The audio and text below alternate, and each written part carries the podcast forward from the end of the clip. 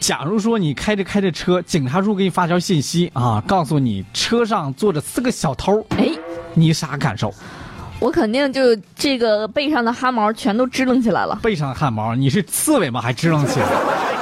我倒是想是我是刺猬呢。啊，直接他往后一靠，小偷给扎上就背着走是吧？对对对，最近呢，有一个的哥啊，开着开着车，突然收到一条短信，一看警察叔叔发过来的，告诉他车上有四个小偷。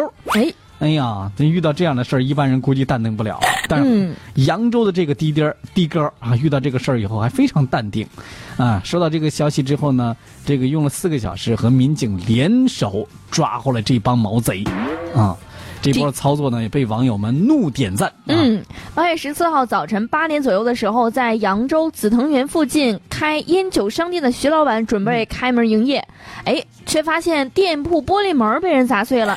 几十条高档香烟被盗了，嗯收音机的钱箱也被小偷整个给带走了。哎，你看看这徐老板赶紧报警啊！嗯，而民警也告诉他，哎，小偷已经逃到无锡了，很快就会被抓住了啊！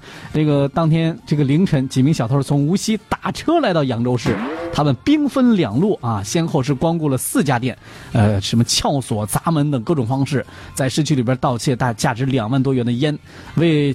为了在这个其中一家商店里边盗现金偷走啊，这小小偷啊，把收银台里边这个收银那个那个机子、收款机子里边的柜子直接给端走了。嗯，但是哈，因为咱们现在智能支付是广泛应用，所以说呢，他们仅仅偷到了一千多块钱的现金。在偷盗过程当中呢，嗯这伙这伙小偷无意间触碰了其中一家手机店的自动报警器。嗯，哎，店主第一时间进行了报警。你看看这傻眼了吧？这这这怎么什么瞎了？民警呢通过监控很快的锁定了嫌疑人的行踪轨迹，警方判断应该是一伙贼分散作案。嗯最终呢发现他们上了一辆出租车。哎，为了不惊扰小偷呢，民警用短信的方式告诉了驾驶人员啊，取得联系，可得知这小偷呢准备逃往无锡。同时呢，扬州警方也派出了这个民警赶到无锡实施抓捕。嗯上午九点三十分左右，出租司机呢直接把车开进了无锡这个呃。东茶报站啊，当地一个站，然后呢，四个小毛贼就在当地的警方是在当地直接让警方给抓住了啊。嗯，这个时候呢，距离接到报警才刚刚过去四个小时。嗯，当天下午呢，四名犯罪嫌疑人已经全部押回了扬州。警方得知呢，这四名犯罪嫌疑人都还不满十六周岁。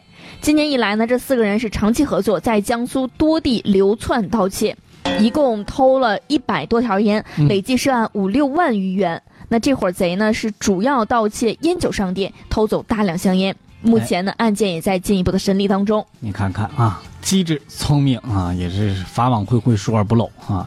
这个希望啊，呃，这个高速上这这这司机什么时候收到短信，什么时候看到短信？对呀、就有网友提出、啊提出了疑问：高速上玩手机扣扣分了吗？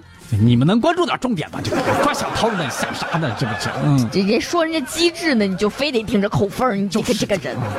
不过也是啊，司机必须得这个保证安全，开车就不能老玩手机哎了，对不啊。不是不能老玩，不能玩。啊，那就不能玩了，是吧？对，对啊，不过呢，确实这个司机啊非常机智勇敢的配合警察叔叔抓小偷，这个还是值得点赞的啊。嗯希望呢，这个以后这个所有的人都不要当小偷啊，让警察叔叔清闲清闲，是吧？